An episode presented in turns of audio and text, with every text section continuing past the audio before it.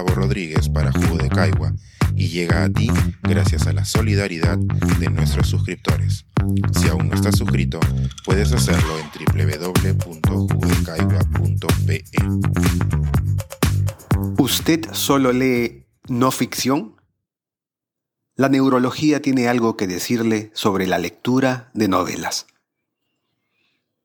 Antes de compartir por qué los hallazgos de un neurólogo me ha puesto optimista esta semana, conviene confesar una preocupación que se ha ido cimentando en mí durante la última década y que alcanzó un punto culminante tras la reciente Feria del Libro de Lima. La confirmación de la cada vez más relegada presencia de las novelas en los listados de libros más vendidos. ¿Será que estoy dedicando la exprimida de mis mañanas más lúcidas a una actividad en decadencia? ¿Es que me estoy uniendo indefectiblemente al rebaño de fotógrafos de plazuela y los especialistas en forjar herraduras?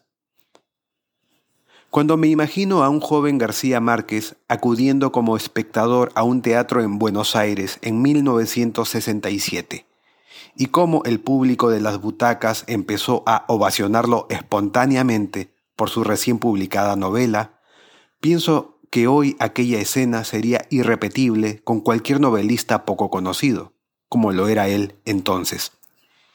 Entiendo las razones, sin embargo, al menos las que ocurren en mi entorno.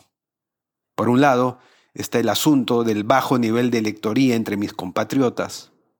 Por otro lado, asoma nuestra incesante búsqueda de identidad combinada con la conflictividad social y política de nuestros tiempos, que nos lleva a buscar respuestas más rápidas en la no ficción que las que se esconden en la ficción apelando a la perspicacia. Y sobre estas razones, el manto inmenso de las nuevas tecnologías, que han trasladado el espíritu de la novela a las pantallas en formato de series audiovisuales. Yo mismo noto cómo la lectura de mis libros en la mesa de noche se aquieta cuando una de esas series termina por envolverme. Pero dejaré el drama y solo diré que la novela no muere, muta, y que valgan verdades, el fenómeno juvenil de la literatura Wattpad es otro ejemplo de que la ficción escrita de largo aliento sigue vigente, aunque sus horas de mayor prestigio masivo por ahora se hayan alejado. El relego de la novela no es un obstáculo, obviamente, para que mis colegas y yo sigamos persistiendo en su escritura. No es la compra o el uso del artefacto lo que en el fondo nos motiva, sino el solo hecho de fabricarlo.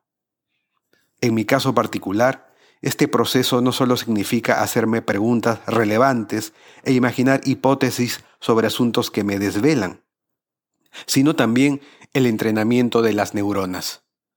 Escribir una novela implica miles, si no millones de decisiones que un escritor debe realizar, a veces con reflexiones de años durante el planeamiento y otras con relámpagos de nanosegundos durante la escritura. Por fortuna, esta gimnasia no está restringida para los escritores, pues también es aprovechable por los lectores.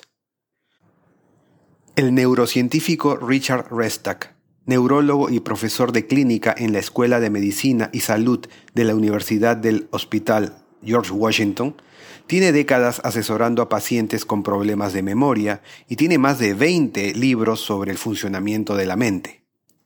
The New York Times acaba de reseñar que su libro más reciente, The Complete Guide to Memory, The Science of Strengthening Your Mind, incluye herramientas como ejercicios mentales, hábitos de sueño y alimentación que pueden ayudar a mejorar la memoria y otros más. Y una muy importante es la lectura de novelas. Para Restack, un indicador temprano de problemas de memoria es el abandono de las lecturas de ficción, porque requieren una participación activa con el texto. Así como un escritor de novelas necesita disciplina y una memoria entrenada para que sus personajes y acciones tengan una blindada coherencia, sus lectores requieren hacer un ejercicio análogo para recordar los hechos que se plantean y sus consecuencias posteriores. Me tranquiliza, por supuesto, saber que mi ocupación está abonando la tierra dentro de mi macetero craneal. ¿Usted cómo va con sus lecturas de ficción? Pensar, escribir, editar, grabar, coordinar, publicar y promover este y todos nuestros artículos en este podcast cuesta y nosotros los entregamos sin cobrar. Contribuye en www.jugodecaigua.pe barra suscríbete y de paso espía como suscriptor nuestras reuniones editoriales.